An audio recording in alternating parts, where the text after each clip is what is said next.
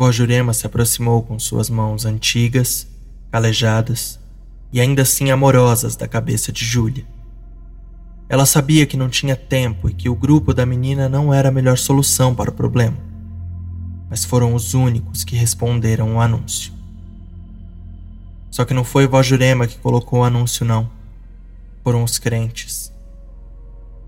Feiticeira poderosa trazendo mortos à vida, dizia o anúncio. Júlia já tinha lidado com feiticeiros antes. Ela mesma, vira e mexe, se aventurava a entender um pouco do trabalho do Malina do grupo, Dennis. Contudo, o que o pequeno grupo de Eye Hunters encontrou era justamente o contrário. Uma mulher idosa que cuidava da sua comunidade. A mulher tinha cheiro de biscoito e ervas quando o grupo chegou com pequenos talismãs de proteção e ancinhos recém-comprados numa Daiso seis reais e um fio bem afiado. Não era a melhor escolha, mas era o que a grana dava para pagar. Eles tentaram surpreender a velha enquanto ela regava as plantas do quintal. Teriam conseguido se ela não ouvisse as vozes no vento dos espíritos que viviam em seu terreiro. Cris não sabia o que pensar. Ele ficou sem ação quando o vó sorriu para eles. Todos ficaram. Ele sabia que podia ser uma fachada, um encantamento, Dennis tinha falado o tipo de coisa que uma feiticeira de verdade era capaz. Nada comparado com os life hacks que ele fazia aqui e ali. O cheiro de biscoito e sorriso o fez lembrar do avô, quem tinha ensinado Chris a ser viciado em café e sempre tinha uma história de monstro para contar para ele. Marcela não entendia o que diabo estava rolando ali. Ela girou o pequeno ancinho de três garras na mão e partiu para o ataque, se sentindo um lixo, mas ela tinha uma escola particular para pagar e já estavam humilhando o filho dela, deixando claro quanto a mãe não pagava a escola em dia. O ancinho atingiu uma mão nova e forte, e o sangue jorrou. Júlia se interpôs entre a amiga e vó Jurema. Tu não tá vendo que essa velhinha não faz mal a ninguém, cacete? Pode até ser. Mas quem vai levar a grana para casa, Júlia? Vó Jurema se aproximou das duas devagar. O tempo sendo um amigo já conhecido e que sempre trazia algo interessante. Seus olhos fitaram os de Marcela e a cavalo desmoronou. Não é culpa sua, filha. Eles não entendem. Cada dia eu esperava os homens que encontraram Deus descer e quebrar minha casa. Eu faço o que posso, mas não sou mais jovem como você. Não tem de que se machucar, não. Essa porra tá errada demais, mano. Eu não tô aqui pra isso não. Dennis falou, irritado demais. Foi quando escutaram vários pneus cantando na rua. Por um momento parecia que a rua do lado de fora do terreiro tinha virado um cenário de filme de guerra. Diversos homens desceram com cruzes e correntes de ouro no peito, tatuagens e pistolas. A intenção deles era clara e todos os moradores que estavam na rua correram para dentro de suas casas. Ali na quebrada, o silêncio era a maior lei. Pojorema escutou xingamentos impassível e séria, enquanto eles mandavam ela sair e ir embora antes deles entrarem. Vão embora, crianças. Aqui não tem nada para vocês. Só bênção e amor dos deuses. Só tem um Deus, mulher. E se tu não aprende por bem, vai aprender por mal. Marcela, Denis, Cris, vocês podem meter o pé daqui, mas eu não arredo o pé. Armaram pra gente e eu não sou de deixar esse tipo de merda barato, não. Vó Jurema, vai para dentro e se esconde. Aqui fora o bicho vai feder. Caralho, Júlia, tu tá doida, mulher? Isso aqui vai virar uma peneira em minutos. Eu já entendi essa parte, Cris. Então segue o rolê e tira a avó daqui e o resto da galera. Júlia, vem com a gente. Marcela, tu tem filho. Cuida do moleque e protege ele. Você não vai ficar sozinha aqui. Larga de ser besta, Denis. Ficar aqui não vai te dar nenhuma chance comigo. Tô de boa. Quero só saber como é fazer magia do lado de uma mulher fodona. Uma última vez, Julie e Denis se olharam amigos de anos, transas ocasionais entre os relacionamentos que os dois se metiam. Um confiava no outro com a própria vida, e era exatamente isso que eles tinham que fazer agora. A 66 e o Malina tinham pouco tempo, mas se havia algo que eles sempre souberam, foi improvisar para sobreviver.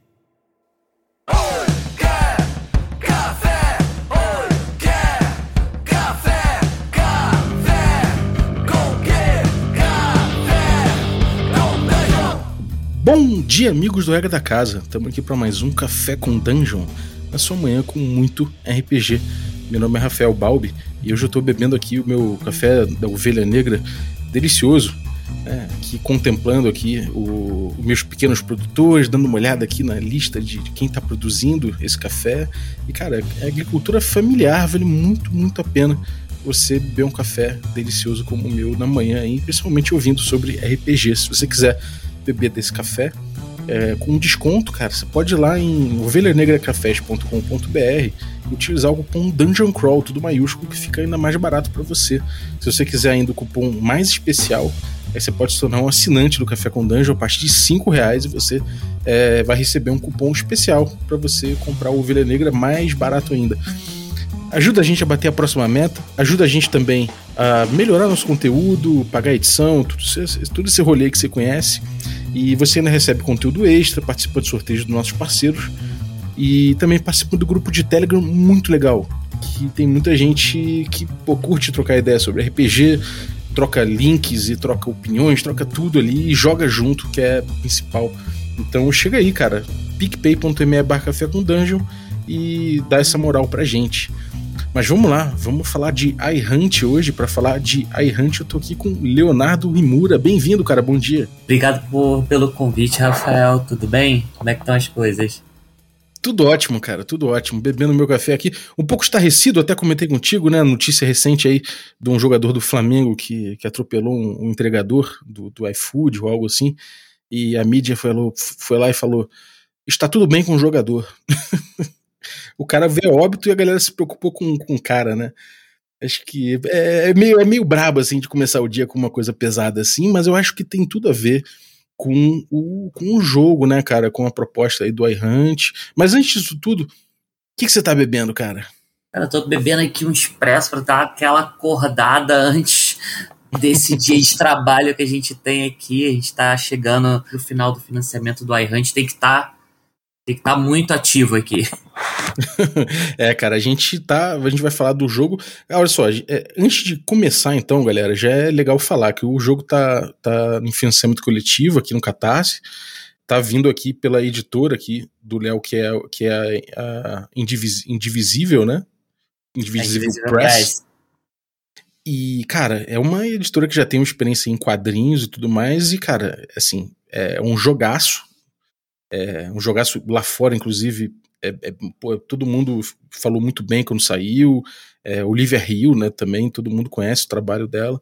E vale muito a pena dar uma conferida aí, cara, para você trazer pro Brasil. Falta, faltam dois dias aí pra gente terminar. Então corre lá que tá faltando um dia para você apoiar, cara. Depois disso, acabou sua chance. E é um jogaço. A gente vai falar dele agora, vai conhecer mais sobre ele. E fala aí, cara, vamos, antes de chegar no iHunt em si, conta pra gente aí como é que vocês chegaram no iHunt, como é que a editora que pô, lançou coisa de quadrinho e tudo mais acabou chegando né, nesse papo de vamos fazer RPG e vamos trazer o iHunt. Então, Rafael, a, a Indie ela foi criada por quatro pessoas lá atrás, lá em 2018, né, quando a gente teve vontade de tocar o nosso conteúdo, de pegar o que a gente estava escrevendo e publicar. Né. Como a gente sabe, o trabalho independente é muito complicado, porque as editoras grandes dificilmente olham para o conteúdo né, que o pessoal indie está produzindo, e muitas vezes você fica até sem resposta. E se você olhar até para a história da Olivia, ela foi com a cara e com a coragem e publicou a Errante sozinha, é muito parecido com a história da Indy. E isso foi algo que aproximou muito a gente. Né? Toda a equipe aqui na Indy joga RPG há muito tempo. E lá nos primórdios do lançamento do quarta edição aqui no Brasil, eu fazia eventos pela Devir, no Rio de Janeiro. Uhum. Né? E depois que a gente fundou a, a Indivisível, ainda no primeiro ano, a gente fez um contato com a Onyx Path. A gente tem o quadrinho do Pugmire oficial, o lançamento tanto no Brasil quanto lá fora. Foi feito por nossa conta. Uhum. Né? E a, a gente começou a pensar, poxa, dá para trabalhar nessa direção. E um colega nosso apresentou o, o iHunt pra gente, né? Uhum. E nos colocou em contato com a, com a Olivia na época, porque a ideia inicial era a gente fazer um quadrinho do iHunt. E é uma ideia até que a gente já está trabalhando. Deve ser lançado ano que vem o um quadrinho lá nos Estados Unidos, do iHunt aqui também. Oh, que maneiro. Mas com o tempo e nessa a gente estreitando esse laço, conversando com a Olivia, e a gente percebeu, cara, é muito próximo, uma coisa que a gente gosta muito. Vamos tentar trazer, vamos trazer esse material para cá. Fate é um sistema muito gostoso e que estava com poucos lançamentos, está com poucos lançamentos no mercado nacional. Né? Vamos trazer o iHunt, vamos dar essa revigorada e vamos falar sobre uma coisa que fala muito com a gente, que é um material criado pela comunidade LGBT, criado por uma pessoa pobre, para a comunidade LGBT e para as pessoas que vivem nessa situação precarizada. Uhum. Né? O iHunt conversa muito com a nossa editora por conta disso. Uhum. É, isso é muito legal, cara. Como é que é essa, essa eu não vou dizer ativismo, né? Mas pode ser ativismo, não sei. Como é que é essa, essa verve política da editora, cara? Conta pra gente. Cara, desde que a gente foi criado, né? A gente sempre teve um viés mais de esquerda, com pautas LGBT. Nós, a 80% da nossa equipe é LGBT. O nosso desenhista principal, ele é um homem trans. Né? A gente tem duas editoras bissexuais na equipe. A gente tem artistas homossexuais, artistas lésbicas trabalhando dentro da equipe. E nos últimos anos, principalmente 2018 para cá, quando a gente foi fundado e tudo que aconteceu, essa reviravolta maligna que o país teve, uhum. a gente sempre deixou claro de que lado a gente estava, como a gente estava agindo. A gente ajudou a patrocinar eventos de cunho LGBT, a gente vai em feiras antifascistas, porque pra gente, a gente tem que trazer esse conteúdo e um conteúdo que fale com o nosso público, converse com ele e que seja bem claro na mensagem.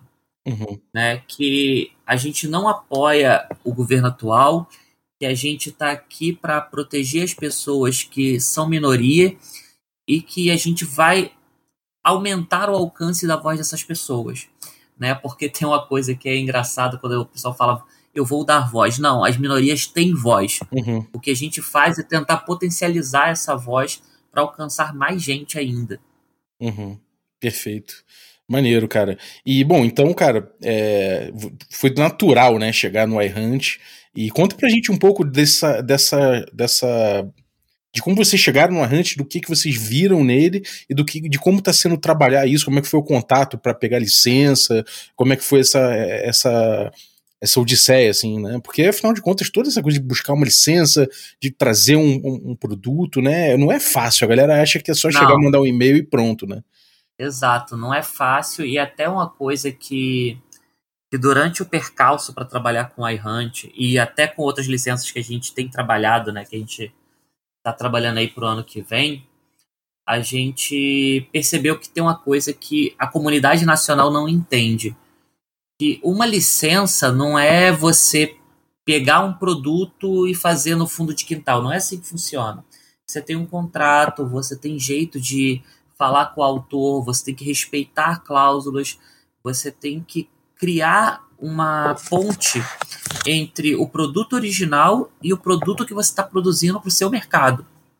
Né? E nesse ponto, eu posso falar que a Olivia Hill foi a melhor pessoa que a gente poderia ter escolhido para ser a nossa primeira parceira.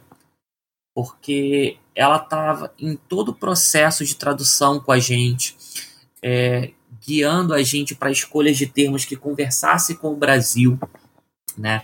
Ela tá, sempre foi aberta na conversa e trabalhar com ela, até para nas propostas que a gente teve de, de licença do iHunt, foi algo muito tranquilo. Uhum. Tanto que uma coisa que eu posso falar aqui para vocês, eu acho que vai ser o primeiro lugar que a gente vai falar mais abertamente assim, mas a nossa licença do iHunt ela é completa, o que significa que a gente pode lançar todos os suplementos a gente vai lançar os romances por nossa conta, tudo em modalidade flex, como eu até estava conversando um pouquinho antes com você, né? A diferença entre as modalidades de financiamento aqui no Brasil, a gente está muito acostumado com o tudo ou nada, uhum. mas como a, como a Índia ela vem do cenário de quadrinhos, existe uma outra modalidade que a gente utiliza muito, que é a modalidade flex. Ou seja, independente se atingir a meta básica escolhida, o produto é entregue, porque o próprio estúdio vai financiar essa diferença. Uhum. Porque a gente acredita tanto no conteúdo que, independente do valor que foi atingido, a gente vai estar tá publicando. Uhum. O valor base ele está ali mais como um guia para poder pagar a edição, poder pagar a diagramação, né, fazer essa, digamos assim, essa diminuição de gastos. Uhum. Mas atingindo aquele valor, o que a gente realmente deseja é trazer os suplementos, é trazer mais conteúdo para o iHunt. São as metas extras, né? Exatamente. Né? Não é que a gente não vá trabalhar com elas futuramente se a gente não atingir agora. Para você ter uma noção, durante o financiamento, a gente já terminou o guia do jogador, já fez a impressão do guia do jogador. A gente tem um, do, um dos suplementos, um dos últimos suplementos, o Jesus Wept. A gente já está com ele totalmente traduzido e diagramado, que a gente tinha feito uma campanha né, durante o começo do financiamento, que a gente não chegou a bater a meta estendida de divulgação, mas a gente preparou tudo, ah, tá diagramado, tá traduzido, o livro tá todo bonitinho, uhum. para a gente só encontrar um motivo para poder disponibilizar para os apoiadores. Pô, incrível, cara. Pô, e bom saber, bom saber que, bom, é, isso realmente é uma coisa que na, na comunidade de RPG não é tão comum, o flex, a galera usar a modalidade flex, e é bom trazer que cês, é, saber que vocês estão com, com essa, essa, essa mentalidade de trazer o suporte pro, pro, pro jogo, não é só lançar e largar ele pronto, né? É uma, é uma, é uma, é uma ideia de trazer suporte, trazer o, o resto do material, é, enfim, é, é, é trazer um pouco esse esse universo grande que já, já, já tá formado aqui em torno do iHunt, né? Já tem muita coisa para trazer, né, cara? Sim, exatamente. Para você ter uma noção, esse último suplemento que a gente traduziu, né? Porque ele, ele saiu durante a campanha. Foi até uma coisa engraçada que eu estava conversando com a Olivia, que ela publicou na segunda semana, se eu não me engano, da campanha esse suplemento, o Jesus Wept, que é o Jesus uhum. Chorou. Né, que é um suplemento que traz um, uma nova criatura sobrenatural para ser caçada, que são os diabos, que é muito na vibe Hellraiser, sabe? Aquela vibe de filme de terror do Hellraiser. Uhum, sim. E além de ter um monstro novo nesse suplemento, você tem um novo tipo de caçador. Tem uma nova tara, que são os endiabrados, que são caçadores que eles buscam o inferno, eles buscam o pandemônio. Uhum. E isso é uma, é uma mudança até na narrativa pelo que você tem no material básico. Uhum. É, a galera deve estar tá louca já querendo saber qual é desse jogo, né? Tipo... Cara, o, o iHunt, eu acho que, para quem não conhece ainda, é até bom a gente começar pelo começo, né? Uhum. O, o iHunt nada mais é do que uma mistura de Uber com Blade, o Caçador de Vampiros. Você é uma pessoa pobre, com problemas financeiros, não consegue pagar o aluguel, vão cortar o seu filho da escola porque você está com a, com a mensalidade dele atrasada e trabalhar de 9 às 6 não consegue pagar mais suas contas. Uhum. Então você se filia a um aplicativo que é o iHunt, onde é disponibilizado diversos contratos para caçar criaturas sobrenaturais, as criaturas da noite, lobisomem, vampiros, feiticeiros e em muitos casos essas criaturas não são vilões. São realmente monstros, né? Mas têm a vida, levam vida como você. E você tem que ter uma, você tem uma escolha moral ali, né? Sobre você vai pagar sua conta, você vai matar aquela criatura. Que escolha você vai ter uhum. de fazer no meio? O, o iHunt, ele é, é um horror econômico, né? Ele não é um jogo de de horror como a gente está acostumado, porque tem uma pegada de aventura também, uhum. uma pegada de horror moderno, como a gente vê no, no Vampiro a Máscara. Só que o iHunt te coloca num lugar onde você, apesar de ser o herói, você nunca tá bem. Uhum. Sim, é isso é uma coisa curiosa e é, dentro desse universo né, de terror, do terror econômico, como você botou, é, a gente pode ver, inclusive, que tem uma. Já, a, a Hill já tinha aí uma, uma tradição, né, ela trabalhou em muito título da, da Wet Wolf, né, do, do, do, vampiro, acho que Mago também trabalhou um monte de coisa, então ela já tem, já, já tinha bastante coisa vinda aí desse, desse universo de, de horror pessoal, né? De que não deixa de ser um horror pessoal essa, essa questão do, do teu trabalho ser explorado dessa forma, né? Exatamente. É, a Olivia, ela fez parte, ela criou muito do cerne do mundo das trevas que a gente consome hoje. O uhum. material uhum. dela foi o alicerce do que a gente está vendo. E essa experiência toda ela trouxe para o com um humor mórbido e com várias pitadas inteligentes que ela coloca aqui e ali para criar um cenário mais interessante. Tanto que o próprio jeito de você abordar uma aventura de iHunt né, é como se fosse uma série de televisão. Você. A, a sessão zero a gente chama de sessão piloto. Né, você tem o diretor que auxilia os jogadores durante todo toda a mesa a utilização do sistema Fate, que é mais cinematográfico, e tudo isso encaixa muito bem com a. Uhum. E o, o sistema Fate que ela utiliza, que é uma, uma junção do Fate básico com Fate condensado e o acelerado, traz um cenário de jogo muito dinâmico, sabe? Tem regras novas, você tem uma regra específica de vantagem para o monstro o monstro nunca começa mais fraco que o, os personagens jogadores. Enquanto os personagens jogadores rolam os básicos quatro dados feitos, o monstro rola três dados feitos e um D6 para ter mais vantagem sobre os personagens de jogo, uhum. para mostrar essa discrepância de poderes. Caramba, aí um D6 é coisa pra caramba, né? Dentro do Fate, isso, isso muda a dinâmica completamente. Muito, cara. É, quem não tá ligado, no Fate você rola dados que podem sair positivo, negativo ou neutro, né? E você joga um D6, quer dizer que já é positivo já vai somar uma bomba ali, né? Pode vir um 6 ali em cima. Exatamente. Foi até engraçado que eu tava mestrando um, um piloto semana passada e o monstro começa com a vantagem. E os players não conseguiam causar dano no monstro por causa disso por conta da vantagem que ele tinha.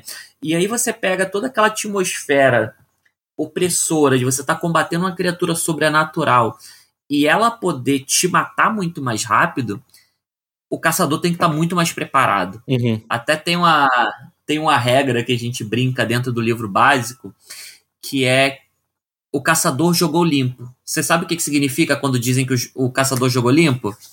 Não. Que ele morreu. Se ele jogou limpo contra o monstro, cara, ele morreu, ele não vai dar dentro. Você tem que você tem que chegar e tem que jogar sujo, né, cara? Exatamente. E essa pegada do Iron é justamente você tem que se virar nos teus corres para conseguir viver. E o iHunt lida muito com, com essa situação. A gente está num mundo precarizado, a gente está sem oportunidades e você para forçar a retomada de controle da tua vida, você arrisca a tua vida. Olha o paradoxo que você vive enquanto jogador e personagem dentro do iHunt. Uhum. É isso, isso é muito legal, porque isso é, é, é, aquela lógica que a gente tem, sei lá, num jogo de fantasia medieval, que é o aventureiro que se mete num buraco infernal para voltar com alguma moeda de ouro, né, vindo de uma realidade precária, e ele atualiza isso, coloca isso de uma forma muito mais clara, esse, esse, esse perigo, e ainda faz uma grande, uma grande alegoria, não, não chega a ser uma alegoria tão, tão difícil de perceber, né, acho que é bem claro, que é justamente dessa, dessa, dessa relação de trabalho que a gente tem atualmente, né? O monstro sendo é, uma representação do, do, do, capital, das relações capitalistas, isso tudo, né, cara? E é, eu queria perguntar para você, em relação a isso, como é que você vê essa alegoria, né, do que é o iHunt? Como, em quais desdobramentos que a gente podia pintar essa alegoria? Então, e isso é interessante porque o, a parte complicada disso é porque o monstro ele não é uma alegoria dos problemas humanos ou das é, ou dos nossos defeitos, tá? O monstro ele não tá ali para ser um abusador, ele não tá ali para ser um trauma dos personagens, não é essa a pegada. O monstro tá ali justamente para ser um dilema moral para você. Você tá tirando a vida de um outro ser, porque nem em alguns casos o monstro não é maligno, ele é um monstro, ele tá seguindo a natureza dele, que uhum. pode ou não ser maligna, e você tá tirando a vida dele por dinheiro, você é um assassino de aluguel. Uhum. É, e você é um assassino de aluguel porque a situação ao teu redor te força isso para continuar vivo. Sabe? Você é colocado entre a cruz e a espada, moralmente falando, dentro do iHunt. Enquanto a gente vai para o cenário medieval e há uma escolha em ser o herói, aqui em iHunt você não é o herói porque você quer. Você se torna o herói, você se torna um iHunter por necessidade. Uhum. E isso é uma, é uma, diferença muito grande. Uma das isso coisas. É bom, uma das coisas que eu gosto muito quando eu tô narrando iHunt é justamente tirar o monstro do lugar comum. Porque em iHunt você tem o monstro que você vai caçar, você tem o aplicativo e no aplicativo você tem o contratante. E em alguns dos casos, o contratante é o FDP.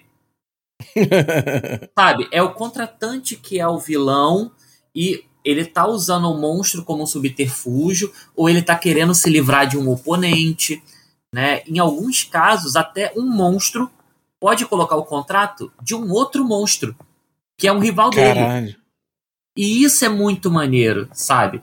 Porque você sai desse lugar comum de ah, eu vou atrás do monstro porque ele é malvado. Não, e se não for o caso? Eu mestrei uma uhum. aventura onde um empresário né? Ele estava achando muito estranho o comportamento da esposa dele. E ele começou a achar que a esposa dele era um duplo, era um doppelganger. E contratou um grupo de personagens, de Eye Hunters, para descobrir se isso era verdade. O que, que eles descobriram? Que realmente tinha um doppelganger na história, mas o doppelganger não era a esposa do cara. A esposa dele simplesmente tinha parado de abaixar a cabeça para tudo que ele queria. E ela tinha se apaixonado por essa doppelganger. Uhum. E ela começa a peitar o marido. E o marido Caraca. pensa. Então, sabe, você consegue lidar com situações.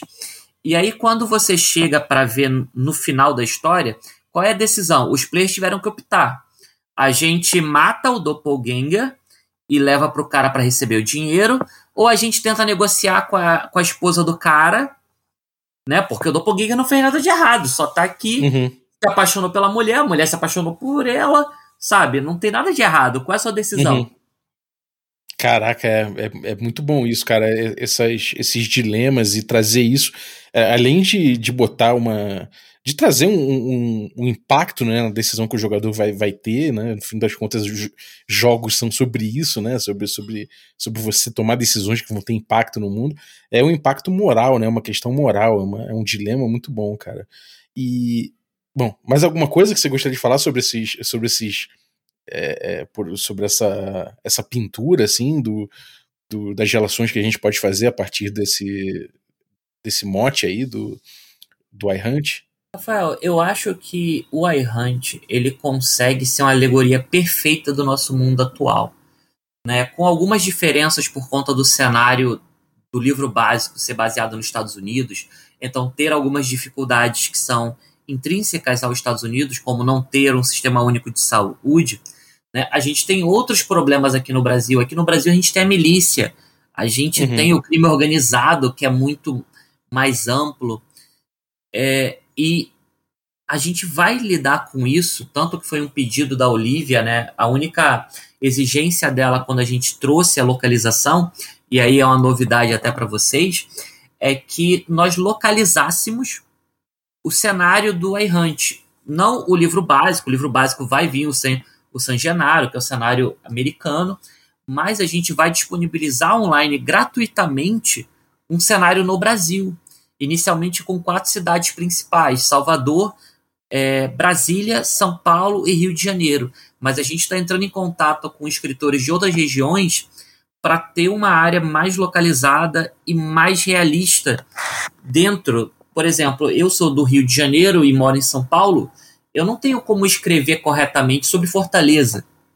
Uhum. Né? Mas a gente quer trazer essas pessoas que têm esse conhecimento, que jogam RPG, curtam o iHunt, que possam escrever com a gente esse material que vai ficar gratuito, para o pessoal conseguir jogar e se habituar com o cenário nacional do iHunt. Uhum. Pô, muito bom. Eu ia, fazer, eu ia fazer exatamente essa pergunta, né? De todas essas, essas pinturas de alegorias que a gente pode fazer, né, em torno do errante, existe uma coisa que é essa, que é justamente são essas relações capitalistas.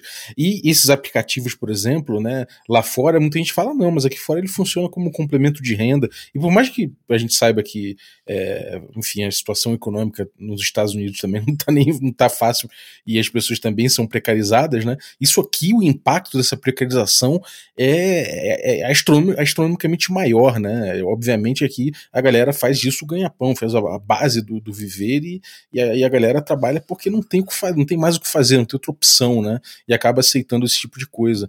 É, como é que foi essa, essa coisa de localizar, né, com a, com a Olivia isso, de, é, é de, de, trazer um cenário? Como é que, como é, que é essa questão aí para vocês? Como é que tem sido o trabalho em relação a isso? E qual, quais as expectativas de, de, de comunidade em relação a isso, para aprofundar um pouco isso?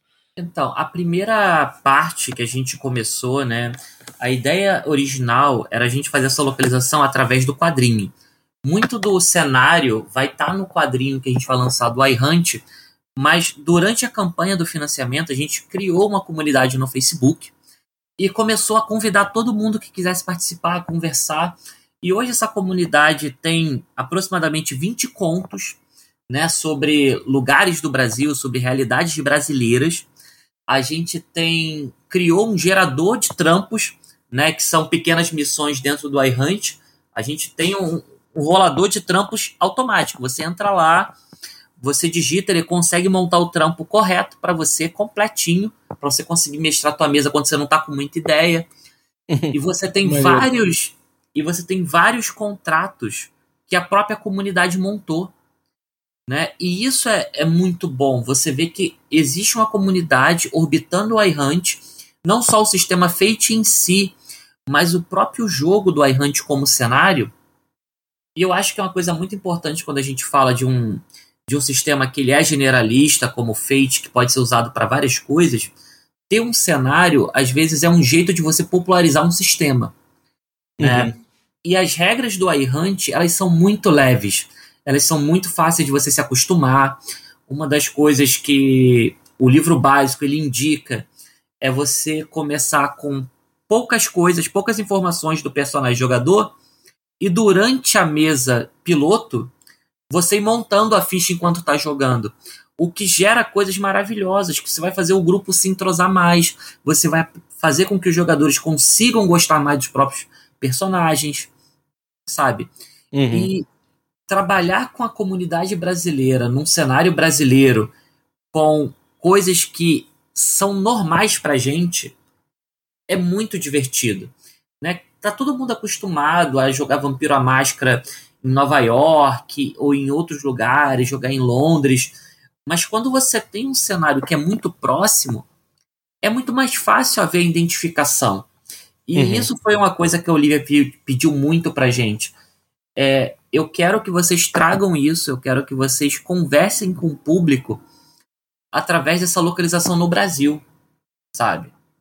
Uhum. Eu imagino que ela deve ter, deve ter ficado muito feliz com a possibilidade de, de, de trazer isso pro sul, né? Pro sul global, assim, eu não sei se, se tem outras traduções, se tem para Argentina ou para América, para América Latina de forma geral em, em, espanhol, não sei se já tem, mas o fato de poder trazer para um país, enfim, um país do, do sul global é, é, uma, é uma oportunidade boa para quem tem um, um para quem tem um discurso político tão importante com esse jogo, né, cara?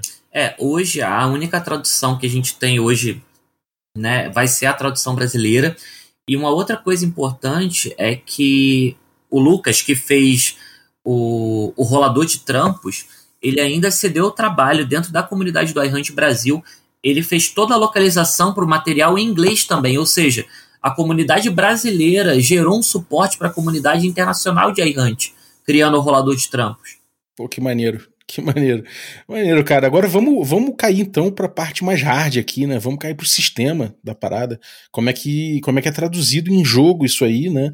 E a gente pode começar de repente com concepção de personagem. Quem é o. Os jogadores vão jogar com quem? Quem são os protagonistas dessa, desse tipo de história? Então, dentro do iHunt, a gente vai ter os iHunters, que são os caçadores, que eles podem ou não fazer parte de alguns grupos né, específicos que tem, digamos assim, é o jeito fácil de você montar um caçador, você vai escolher um como se fosse um kit, né? A gente chama de tara, que é como os caçadores se tratam no dia a dia, na frente de outras pessoas, porque quando eles falam assim, ah, a minha tara é tal, as pessoas já viram a cara. Você tá falando de alguma coisa sexual, tá falando de algo, digamos assim, mais libidinoso, as pessoas param de prestar atenção.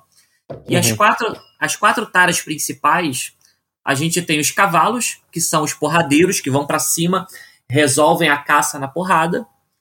Nós temos os FUS, que são os hackers, que são aqueles que trabalham com veículos, que trabalham com drones.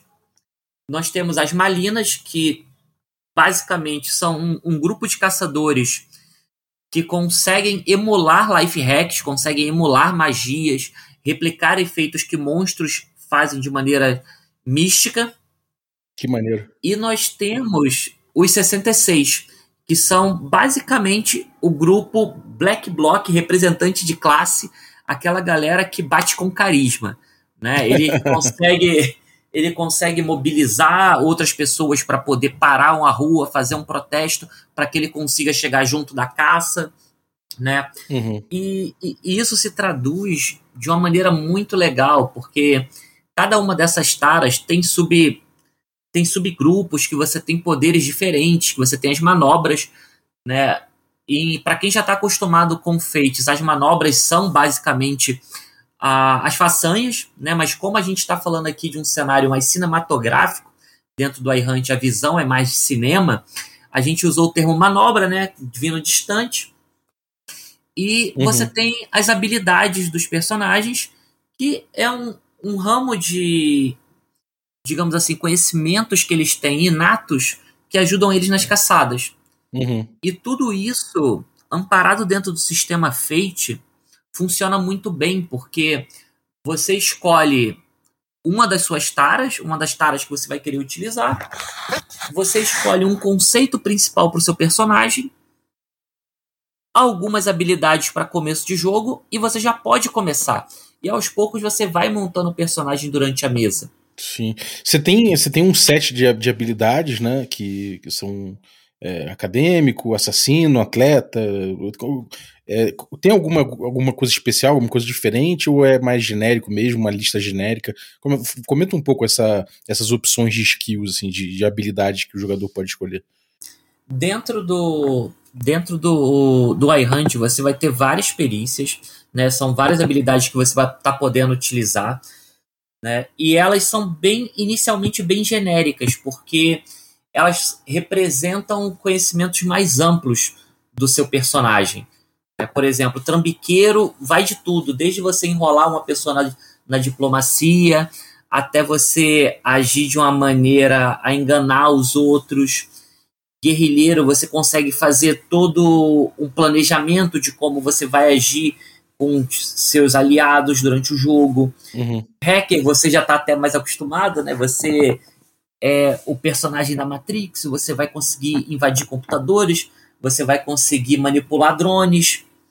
E é interessante porque, apesar de ser genérico a, a árvore de habilidades que você pode utilizar, o jeito com que cada uma das taras aborda isso é diferente. Uhum. Né? Você vai ver, você vai ver um 66 muito mais preocupado em utilizar pessoas com ele para poder realizar é, as caçadas, você vai ver um cavalo muito mais preocupado em coordenar equipes de, de assalto para resolver.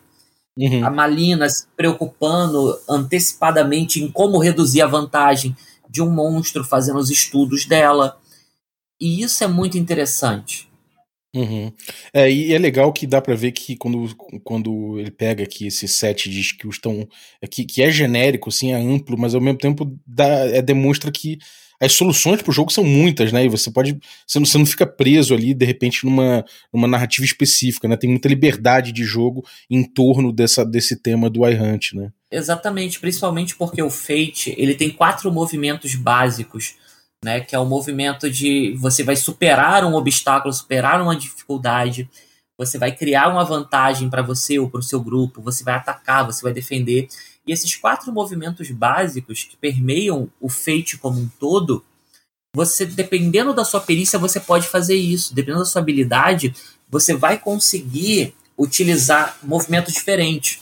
Por exemplo, um assassino, ele não vai conseguir utilizar o movimento de superar, mas ele vai conseguir criar uma vantagem, ele vai conseguir atacar. Um atleta, ele vai conseguir superar uma dificuldade, ele vai conseguir se defender. E tudo isso molda como você vai agir, até nas suas escolhas de habilidades, para como você vai usar cada um dos movimentos para poder superar algo dentro da narrativa. Né? Uma coisa que é muito legal sobre o Fate que é diferente de alguns sistemas de RPG que você rola o dado para você ver um resultado, em Fate você narra a cena primeiro e o mestre vai avaliar e o, o que ele vai precisar de você. Uhum.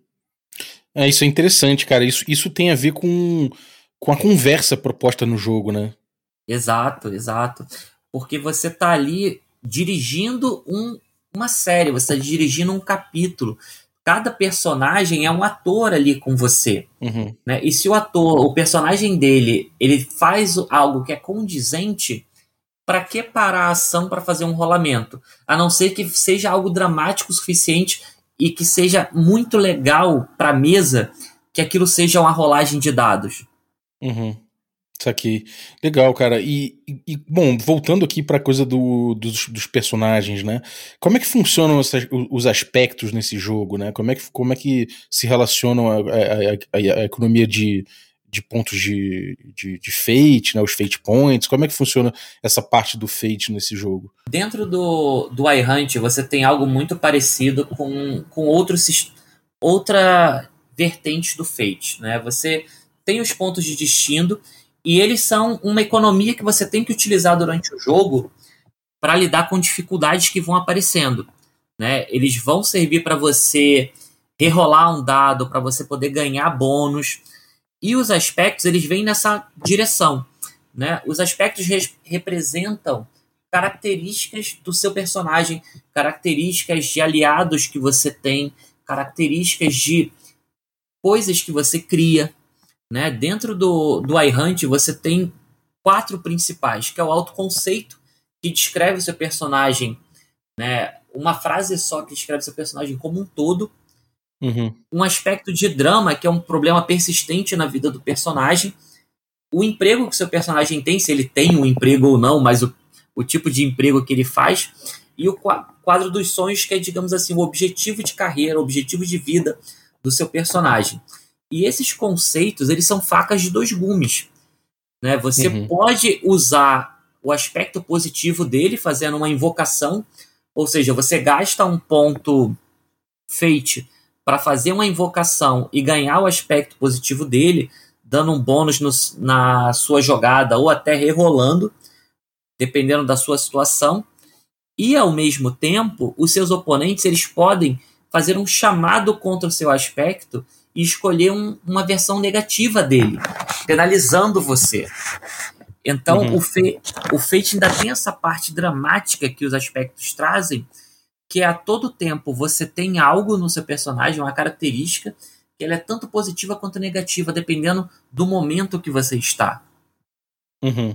É, e, e, o bom aspecto é, ele é, é, ele é dúbio, né? Ele tem essa faca de dois gumes, né, cara?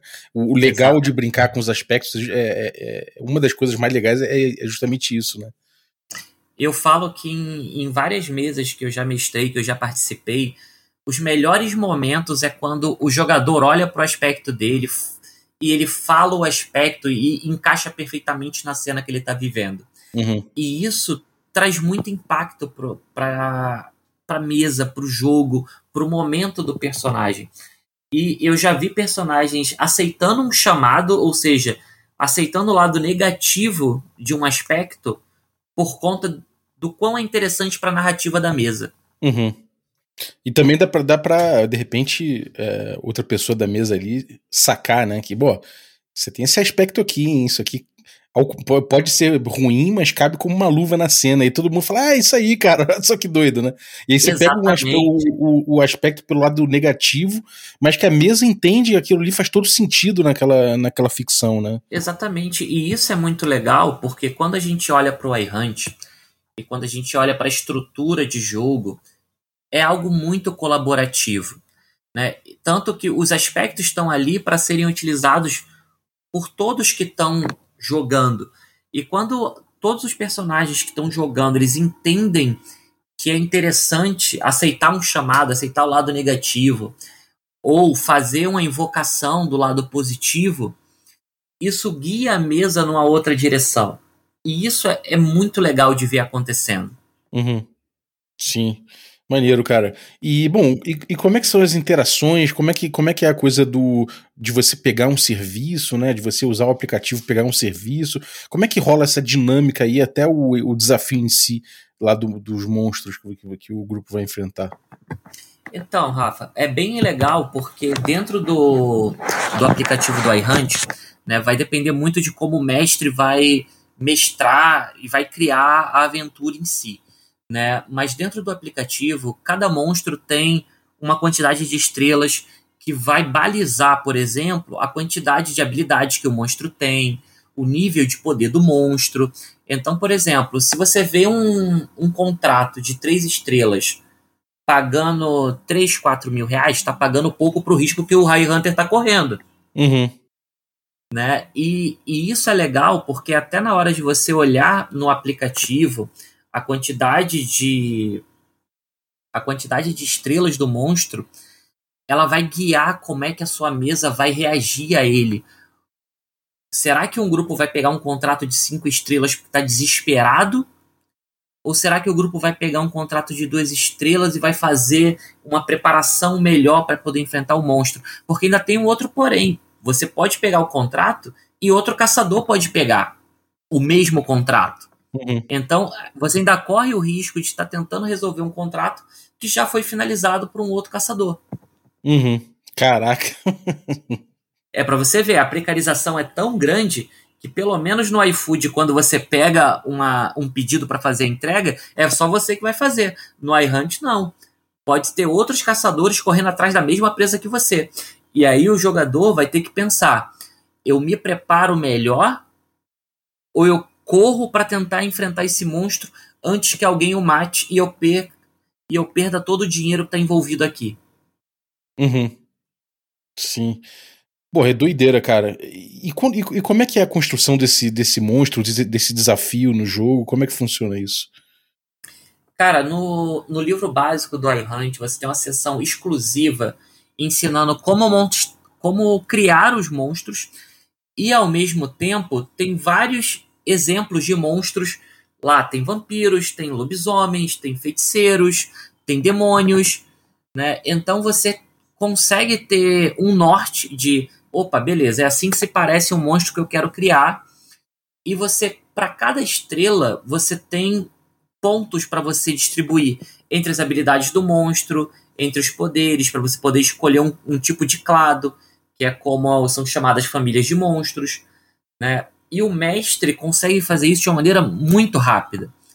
No uhum. capítulo que você é dedicado à criação de monstros, você em 10 minutos você consegue montar um monstro, seguindo o passo a passo, né, pela quantidade de estrelas ali e as habilidades disponíveis para cada monstro. E é bem rápido, além de você ter um conteúdo ali pré-pronto para as suas aventuras. Então você pode usar um dos monstros que está no livro básico para ser ou um monstro da semana ou um monstro da sua temporada. Né? O guia do jogador, por exemplo, ele ensina como você começar o jogo, ele não tem regras muito aprimoradas para isso, você vai para o guia básico, né? mas lá tem, uma, tem um monstro que você pode utilizar ele como um monstro para uma campanha inteira. Que é uma uhum. personagem, que é uma vampira, que ela se apaixona por mulheres, e ela tira essas mulheres do, centro, do seio da família dela né? E isso faz com que vários homens poderosos coloquem contratos para tentar matar essa vampira. Uhum.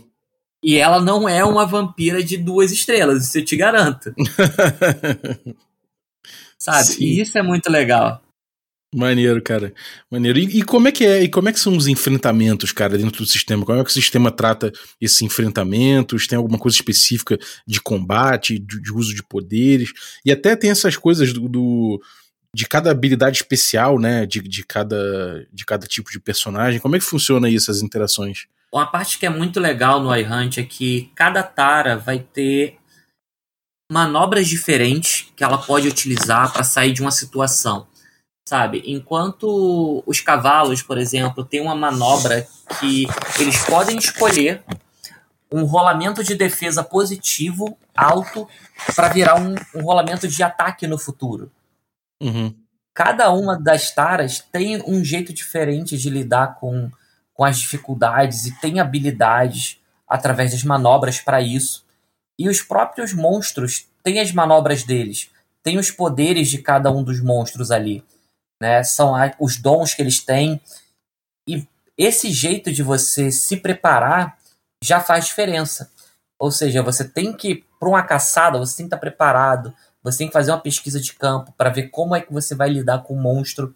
E na hora do enfrentamento, basicamente os jogadores vão rolar quatro, quatro dados de destino, quatro dados feitos, mais, um, mais uma habilidade para ataque e o monstro vai rolar três dados mais o dado de vantagem, o D6, no começo uhum. do combate. Só que é no momento. Exatamente. Só que no momento que um jogador tiver uma defesa, que a gente chama uma defesa com sucesso de estilo, que é mais de três pontos acima do ataque do monstro, o grupo jogador passa a ter a vantagem. O dado de vantagem vai para o grupo de jogador. Então, se você escolher a pessoa certa para se defender do monstro, você vira totalmente a maré. Uhum. É, isso é bem maneiro, cara. Bem legal. E como é que é essa, essa pesquisa, como é que é essa busca por vantagem, como é que isso, isso vai influenciar ali no gameplay? É, isso no, na, na, dinâmica de jogo mesmo, né? Nessa, nessa construção aí. Como é, que, como é que é uma sessão típica, assim, de, de iHunt? Uma sessão típica de iHunt, normalmente o grupo né, tá sem dinheiro, precisando caçar, precisando pagar as contas do mês. E o mestre vai colocar ali para. O diretor vai colocar ali para o grupo algumas opções de contratos, né? Ou dependendo de como for a mesa, talvez uma só. E os jogadores vão tentar entender mais sobre o monstro que eles estão caçando. Pelo menos é esperado que eles façam isso para não morrerem prematuramente. Uhum. Então há uma, há uma pesquisa, né? Você pode utilizar nesse momento aí criar uma vantagem para criar um aspecto que represente essa fraqueza que você descobriu do monstro, ou criar uma vantagem diferenciada, por exemplo, durante uma mesa que a gente estava jogando, o, um dos jogadores, o Fui do grupo, né, que era o hacker do grupo, ele criou um aspecto que era um drone para poder ficar vigiando o monstro, vigiando os arredores do monstro ali. Uhum. Né? Então ele tinha esse aspecto que ele podia utilizar. E, e, isso foi muito legal, porque você tem toda uma dinâmica que encaixa com o personagem, que fala com a cena, que fala com a narrativa. E você, durante esse período de pesquisa, é muito legal você deixar com que cada jogador tem o espaço dele ali para brilhar. Você pode colocar o personagem cavalo para tentar buscar aliados do submundo que já lidaram antes. Você pode deixar uma Lina do grupo fazendo uma pesquisa sobre as fraquezas, né? Porque uma coisa muito legal é que todo monstro em iHunt ele termina tendo uma fraqueza. Uhum. Né? E quando o grupo descobre essa fraqueza, é um jeito muito mais fácil de estar lidando com o monstro. Porque ao descobrir, o grupo causa mais dano no monstro atingindo aquele ponto ou lidando com aquela fraqueza do monstro. Porque uhum. é o único jeito de você conseguir sobreviver. Uhum. E, e, cara, é, nesse universo, o quão que é descarada, né, a presença desses monstros, é, é, parece que é uma coisa, uma coisa comum que tem até um aplicativo, né? Então, pesquisar sobre as fraquezas do monstro é uma coisa que você encontra na internet, você vai numa biblioteca pública e encontra, ou é mais. Como é que faz? É, onde é que você tem fontes sobre essas fraquezas, assim? Então, a parte interessante do iHunt é que ele tem uma história que remonta a séculos passados, né, sobre a caçada que sempre houve contra criaturas sobrenaturais. E quando chegou na década de 70 para 80 com a internet como a gente conhece hoje é muito mais avançada do que ela era nessa época. Mas já nessa época de 70 para 80 você começou a ter os fóruns de contato, né? E vários caçadores uhum. utilizavam esses fóruns para tocar ideias. Sempre houve as criaturas sobrenaturais no nosso mundo. Só que agora com essa velocidade de informação, os caçadores conseguiram compilar isso melhor conseguiram fazer isso estar tá junto dentro de uma plataforma de fácil acesso, de fácil utilização. Só que ao mesmo tempo nada é perfeito, uhum. porque afinal o iHunt é um aplicativo capitalista, ele quer a parte dele do negócio, você tem avaliações, você tem que tirar selfies para poder comprovar que você fez o serviço bem feito e muitas vezes o contratante diminui o seu pagamento por motivo nenhum. Uhum. Simplesmente porque deu vontade. Sim, é, cara, isso é muito maneiro, cara. É, é, é o, o, cenário que se pinta a partir disso é um cenário realmente que fica vivo porque ele traz já é, toda uma carga do mundo atual, né? E, e, traz junto uma, uma parte ficcional também que é fácil da gente aderir, né? Mesclando com o mundo, com o mundo moderno, assim.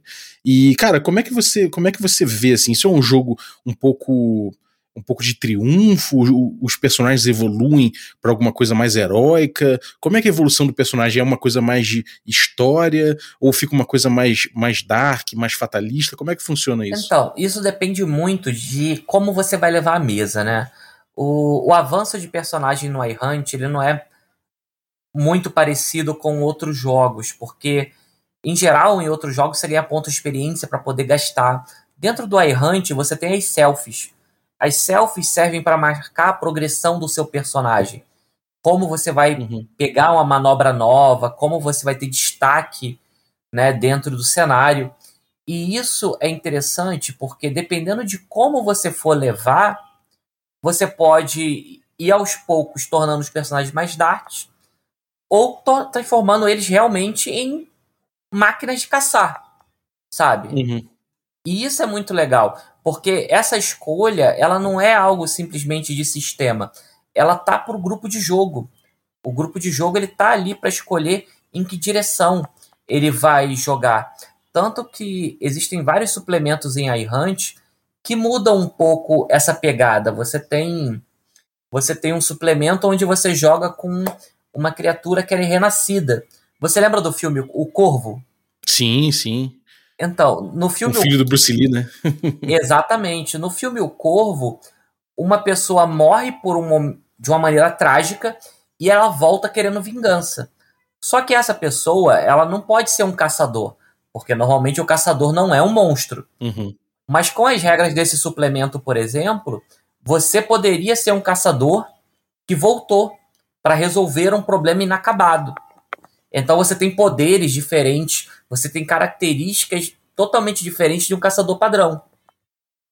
Hum, pô, é bem, bem, maneiro isso, cara. Até que no início do, do programa você estava falando do demônio, né? Do, de, de demônio e tal. Exatamente. Uhum. Bem legal. E, cara, para um, é, tipo, como é que é essa evolução? Ela, ela, como é que ela se dá mecanicamente, assim? A evolução dos personagens? Eles ganham mais poderes? É, tem outras formas de, sei lá, de reputação? Você ganha mais estrelas no aplicativo? Como é que é isso? O seu, a sua avaliação, a avaliação do grupo, ela vai mudando conforme você vai evoluindo, né? Então, dependendo da tua avaliação, você vai ter acesso a contratos diferentes narrativamente isso é muito legal porque você vai conseguir ir em outras direções com seu personagem, com seu grupo, né? E quando você fala sobre as selfies, elas permitem pegar manobras adicionais para o seu personagem, uhum. aumentar suas habilidades, né? E isso é muito legal para realmente mostrar esse progresso, uhum. porque você está vivendo num mundo ali sempre à beira da morte a todo momento. Uhum. É, isso é bem legal, cara. Maneiro, cara. E, bom, é... como é que existe um fim ou é uma coisa que a gente vai jogando e vai, e vai evolu deixando evoluir sempre e é aquela coisa do never ending story, né? Tem vários RPGs que são assim e outros que tem um ponto final, uma condição de vitória ou derrota. Como é que funciona isso? A parte legal no iHunt nesse quesito é que essa é uma escolha que os personagens, jogadores e o, o diretores podem ter a qualquer momento. Né? Você pode jogar iHunt como o episódio da semana, o desafio da semana, a caçada da semana, ou você pode montar uma campanha com um monstro de fundo, com uma organização de fundo, que pode ou não ser uma organização de monstros. Você pode ter um grupo de caçadores concorrente, porque dentro do cenário do iHunt, o iHunt é um aplicativo, mas existem outros caçadores também. É, um, é uma informação uhum. que está muito no livro básico, né? O livro básico ele vem com muito conteúdo com relação ao cenário, porque tem outros tipos de caçadores. A galera que usa o iHunt é um tipo, mas não são os únicos. E, cara, é, a gente, é, a gente assim, é, pode pegar o, o iHunt e mudar, assim, existe, existe uma facilidade de a gente criar novas, é, novos, novas taras e novos poderes.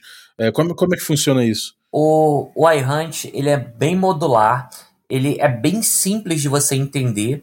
A gente fez uma opção até menos puritana nesse quesito. A gente tentou deixar a linguagem do iHunt mais fácil para todo mundo entender, né? Então você pode pegar módulos de, de habilidades, de manobras e criar uma tara nova que se encaixe na sua na sua campanha, né? E isso é interessante porque a, a Olivia fez isso através de vários suplementos. Então você consegue ver ela brincando com essas alterações. Uhum. E você, como mestre, como futuro diretor, você vai ter esse controle de pegar determinadas manobras para poder criar uma tara nova e oferecer para o seu grupo. Às vezes você quer criar um NPC boladão para você mesmo, representando alguém, um mentor para o grupo. Você consegue fazer isso. Né? Então você tem essa modularidade que o próprio Fate te permite. Uhum. É, já que ele é, uma, ele é um, um, sistema que tem muitas ferramentas, né, cara, e, e, ele é tudo aberto, acaba que é um chamado, né, pra galera criar, ou que seja monstros, ou que seja, é, sei lá, que, que customize um pouco a experiência às vezes, né? Exatamente. E isso é uhum. muito legal porque ele dá essa liberdade criativa pro diretor e pros jogadores em si. Uhum. Sim. E o livro traz exemplos, né? Ele traz exemplos aqui de monstros. Eles variam desde coisas bem, bem puxadas ali pro, bem puxadas ali pro World of Darkness e para outros que nem tanto, tipo os reptoides, né? Como, como é que é essa? É, como é que são esses, esses monstros que ele já traz e os contratos que ele já traz? O, o livro ele traz vários exemplos de monstros que você pode usar e ele tenta deixar claro para você que você tem certas opções de direção de cenário que você pode dar. Você pode ir para um horror urbano, colocando vampiros, lobisomens. Você pode ir para uma pegada meio sobrenatural, uma mistura de arquivo X. Você pode ir numa direção mística, colocando anjos e demônios. Depende muito do que o diretor vai querer fazer, mas a quantidade de ferramentas que você precisa estão todas dentro do iHunt. Uma pergunta que é até constante que as pessoas fazem: eu preciso ter lido Fate antes? Eu preciso ter outro livro de Fate? Não, você não precisa. Só o livro básico do iHunt permite com que você crie novas histórias. E você, como jogador, você com o guia do jogador, você já consegue começar a narrar. É, bem legal, cara. E vamos lá, vamos agora então passar um pouco para a parte de da, das metas extras né, do projeto que está no que tá no Catarse agora, que tá, inclusive lembrar, galera, falta só um dia, então corre lá no Catarse para apoiar porque vale muito a pena o jogaço. Mas o que, que tem aí de meta extra, cara, que vai trazer suplementos, né, que é, vai ajudar a modificar o jogo, a fazer um pouco essa, essas mudanças, né, trazendo coisas novas, plugins pro jogo. Como é que como é que quais são essas metas extras? Então, a primeira coisa que, antes até das metas extras, uma coisa interessante que a gente está trazendo, que a gente sentiu falta no cenário nacional, são os dados feitos. É bem difícil de encontrar os dados aqui no Brasil, então a gente fez um dado especial para o financiamento, um kit com quatro dados feitos e um dado de vantagem com o logo do iHunt, que é o Trevorzinho, que é o vampirinho morto, uhum. né, no, no lugar do 6. E nas metas extras a gente tem o Moving Up, que é um suplemento que fala sobre avanço de personagem, sobre crescimento, como se tornar um caçador experiente. O Wrong Things Right, que é sobre você se transformar numa criatura sobrenatural como o corvo. Hunter vs Monster, que é sobre relacionamentos com monstro, ou seja, você está caçando monstros, mas o seu personagem tem um namorado, namorada, ficante que é um monstro. Como é que você lida com isso na mesa de jogo? Uhum. Tem, o suple... tem o suplemento The Road, que é sobre os Estados Unidos tem aquelas estradas gigantes cortando o país inteiro. Então o The Road ele fala sobre como é fazer a caçada enquanto você está numa viagem. Aqui no Brasil, então, a gente corta do norte ao nordeste, do sul ao sudeste. A gente sempre teve esse jeito de andar pelas estradas, porque a gente não tem ferrovia aqui no Brasil, né? Então, o The Road é, é, um jeito de você trabalhar com essa temática de a caçada enquanto você está em deslocamento. Uhum. Então, você tem vários outros suplementos, como por exemplo o Happy Mother Slay, que é como ser uma mãe caçadora.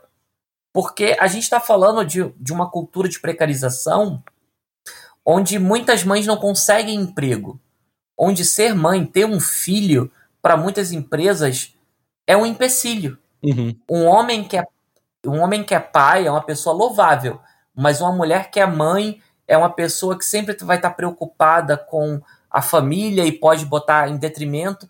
Então, o Happy Mother Slay, ele bota a mulher grávida, a mãe, num papel de poder, porque ela está caçando para levar a vida dela, continuar sendo dona do próprio destino. Uhum. Maneiro, cara, é, isso é importante. É, os suplementos, cada um deles, ele vai criando um cenário maior, ele vai te dando novas ferramentas dentro do iHunt.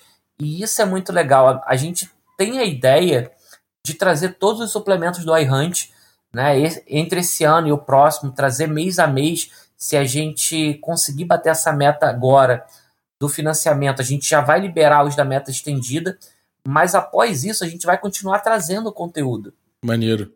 Maneiro, cara. E, bom, é isso aí, cara. Uma, coisa, uma das coisas que a gente pode dizer sobre o jogo é que realmente ele é preocupado na parte gráfica, inclusive, com diversidade, né? E na temática também, que diversidade é realmente uma coisa que é muito, no, muito notável no jogo, né, cara? É, como é que você vê essa, preocupa essa preocupação transbordando no jogo, né? Você falou aí de mães, você falou de outras situações assim. Como é que você vê essa preocupação aí transbordando no jogo? Rafa, eu acho que isso é uma das coisas que é mais bonita dentro do iHunt. A gente fala muito sobre querer diversidade, permitir diversidade no jogo, e o iHunt ele foi feito por uma mulher trans da comunidade LGBT, uma pessoa pobre, preocupada com representar isso. Né? Porque, na realidade, quem está sofrendo a uberização são as minorias. Quanto mais parte de uma minoria você é, mais você sofre com a uberização. E você trazer personagens pardos, personagens negros, personagens gordinhos, sabe? Pessoas reais. Eu acho que estava na hora da gente ter um material assim. E o iHunt ainda vai mais longe, porque você é um livro de capa dura, é um livro grande, com foil na capa e totalmente colorido. Ou seja, ele não simplesmente está ali e você não não vê essa diversidade. Essa diversidade está bem clara. Uhum. Ela está bem colorida para você ver.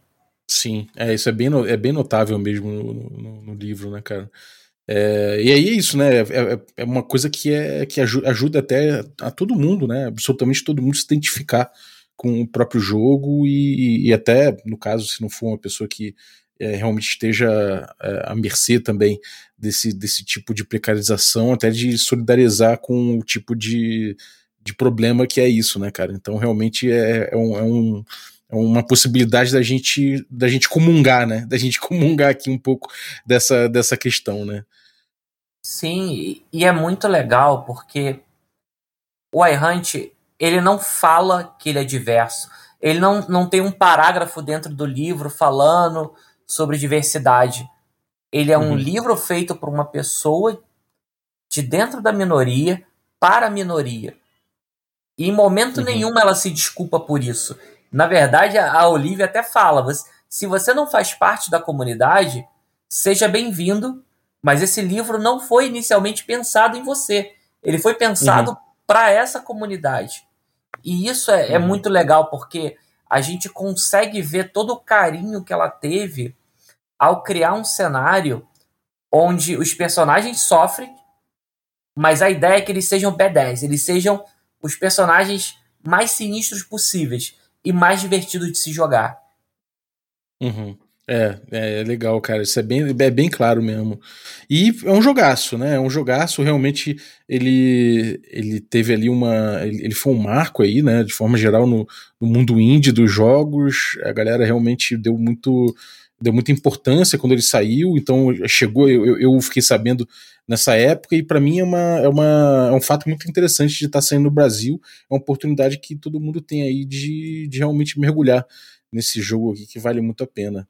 Maneiro, cara, mais alguma coisa que você gostaria de falar do iHunt aqui que a gente não abordou? Cara, é só pro pessoal ficar tranquilo com o financiamento, né, como a gente falou, tem uma diferença muito grande entre o financiamento flex e o financiamento tudo ou nada, no tudo ou nada, se não fosse atingida a meta básica, todo mundo ia receber o dinheiro de volta e o livro não ia sair. Mas a, a Indy trabalha no mercado já há praticamente quatro anos com a modalidade flex. Ou seja, se a meta não for atingida, a meta básica, é por nossa conta. Uhum. Vocês podem ficar tranquilos que vocês vão receber. Né? Diferente de vários outros financiamentos, antes mesmo do financiamento terminar, o guia do jogador já está impresso. Quem apoia o financiamento agora, na hora, já tem acesso ao guia do jogador, já pode ler, já pode conferir as traduções, já pode ver como você pode começar a jogar na hora. E isso é um diferencial que a gente quis trazer, deixar claro o nosso comprometimento com esse cenário. E a gente não uhum. vai trazer o livro básico do iHunt e parar de trazer conteúdo. Ainda no começo do ano que vem, a gente já vai trazer começar a trazer o primeiro romance, vai trazer os outros suplementos, né? A nossa ideia é que essa comunidade só cresça. Uhum. Maneiro, maneiro. Então vamos lá, galera, vamos, vamos trazer esse jogo, quer dizer, ele já vai ser trazido, mas vamos lá, vamos apoiar, vamos pegar as metas extras, vale tudo, pra gente botar as mãos nessa belezinha. É... Então, cara, obrigado, valeuzaço. Eu queria botar aqui que, pô, é... a única coisa que eu senti falta mesmo na, na, diversidade toda foi velho. Eu não vi ninguém com mais de 20 anos aqui nessa ah, Vamos lá. Tem... Isso, é coisa, isso, é uma coisa, muito importante para falar.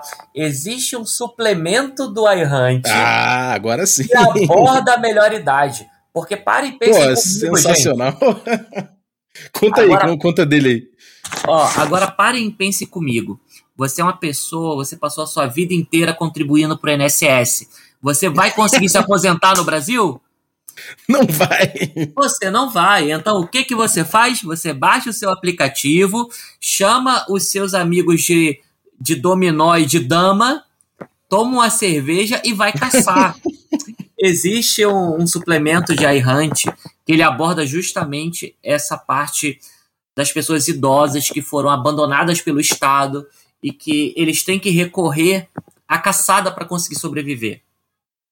Então, uhum. essa diversidade vai além, ou seja, não é só a gente, um bando de millennials sem grana, mas também os boomers passam por esse problema. Eles estão, principalmente aqui no Brasil, a gente sabe, né? Depois da reforma da Previdência, ninguém vai se aposentar. Sim.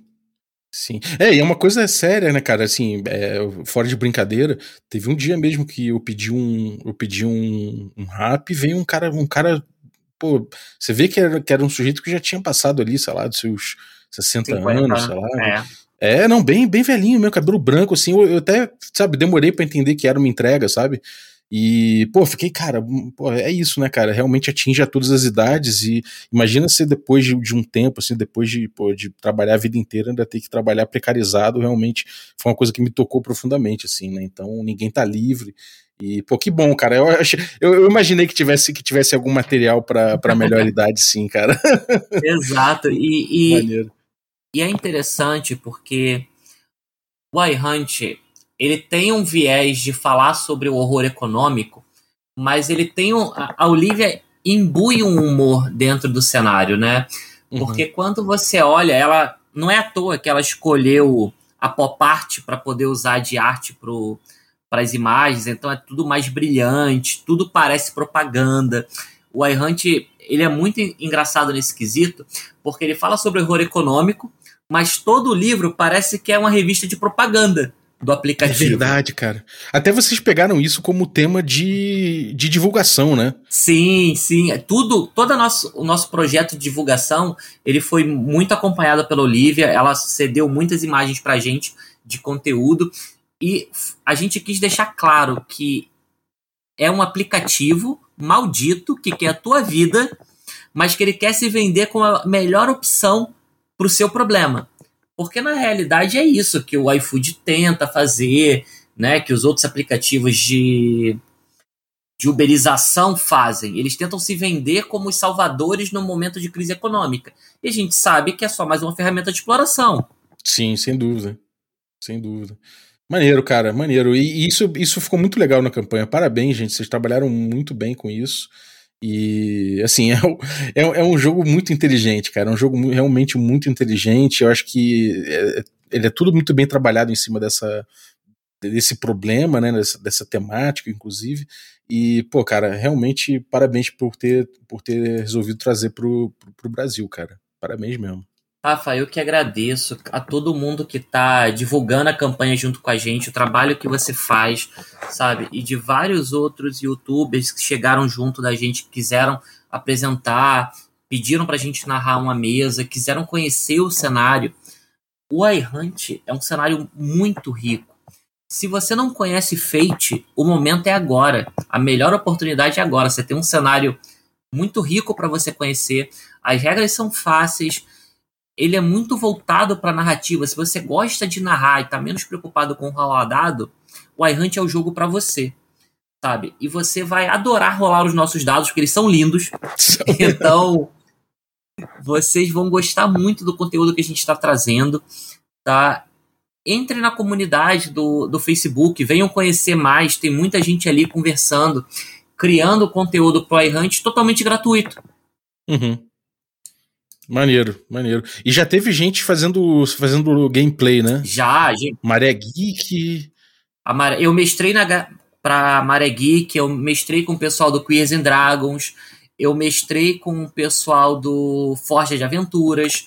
No próprio financiamento, a gente colocou dois pilotos lá, um piloto que eu narrei com a Maré Geek e um outro que eu narrei com Forja de Aventuras, com temas totalmente diferentes. O tema do da Maré Geek foi aquele que eu falei para você sobre o Doppelganger, que é uma aventura mais urbana, mas até com um clima mais leve. Uhum. Já o tema que eu narrei com a Forja de Aventuras, ele foi mais baseado nesse suplemento recente, no Jesus Chorou. Então ele tem um clima mais de terror, ele é mais pesado. Então você consegue ver que o iHunt ele te possibilita vários jeitos de você lidar com as suas aventuras são várias possibilidades de jogo, vários jeitos de você jogar uma mesa. Uhum. Maneiro. E bom, só, só para terminar, uma última pergunta: é, como é que é, vocês estão refazendo o projeto gráfico? Vocês estão usando a mesma base? Como é que tá isso aí? É, é imagens, esse tipo de coisa, vocês estão é, refazendo ou vocês estão pegando o, que já tem e, e, traduzindo e só traduzindo? A Olivia cedeu pra gente todo o material que a gente precisava para fazer a tradução do, do livro, né? Ceder os arquivos que a gente precisava para montar o, o, RPG aqui. Então, o nosso projeto gráfico é o mesmo projeto gráfico original. A gente vai ter a mesma qualidade. E para quem quer ter uma noção, por exemplo, o livro básico do iHunt, lá fora, ele custa 69 dólares. Ele uhum. tem capa dura, ele tem foil na capa.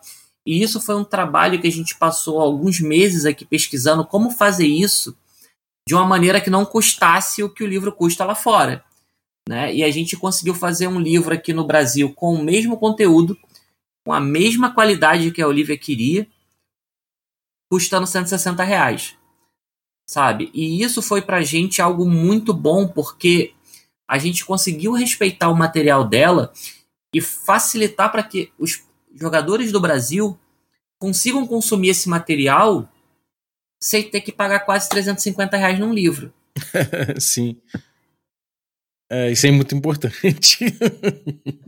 Só para você ter uma noção, Rafa, o guia do jogador, o nosso guia, a Olivia estava é, tava, elogiando o nosso guia do jogador, porque a qualidade dele é superior à qualidade do guia do jogador americano, porque o guia do jogador americano ele é print on demand.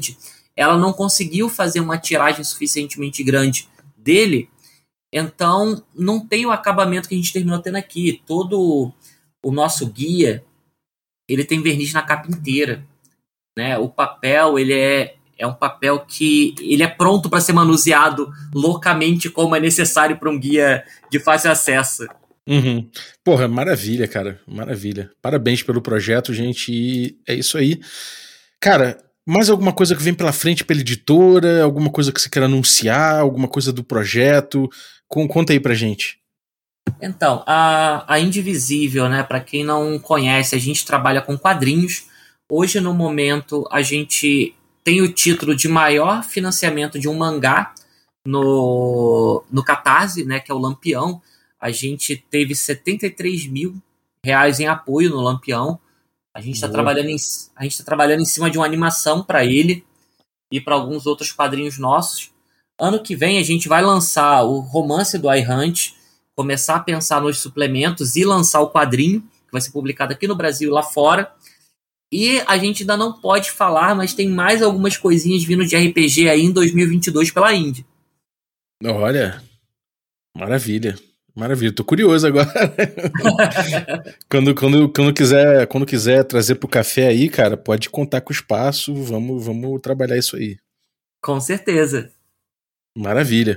Então, pô, muito obrigado, cara. Valeu pelo conteúdo, valeu pela explicação toda, por trazer, inclusive, para o Brasil esse material pô, necessário demais. Muito obrigado pelo trabalho aí da, da editora, pelo teu trabalho. E valeu você que ficou ouvindo a gente até agora. Muito obrigado aí pela tua presença, pela tua audiência e também agradecer aos nossos assinantes, a galera que torna possível essa aventura. Caso você queira se tornar também um assinante do Café com Dungeon, picpay.me barra Café com Dungeon, lá você ajuda a gente a partir de 5 reais e promove muito o nosso rolê. Queria agradecer aqui especificamente aos assinantes de Café Expresso, dentre eles eu vou agradecer aqui o Érico Campos. Muito obrigado, Érico Valeu também aos nossos assinantes Café com Creme, e aí vou agradecer especificamente aqui o Pedro Quintanilha, muito obrigado pelo teu apoio. E agradecer também aos nossos assinantes Café Gourmet, e são eles o Erasmo Barros, o Chico Siqueira, Pati Brito, o Adriel Lucas, o Bruno Cobb, Diego Sestito, Rafa Cruz, Abílio Júnior, Denis Lima, o Marcelo Craven, o Jean Paz, o Franciola Araújo, o Rodrigo Avelino, o Caio Messias, o Pedro Cocola, o Léo Paixão, Tito Lima, Jarbas Trindade, Germano Assis, Gleb Duarte, o Rodrigo Freitas, o Playmo Lens e o Ney, da Guilda do Ney. Galera, muitíssimo obrigado pelo apoio de vocês, um abraço e até a próxima.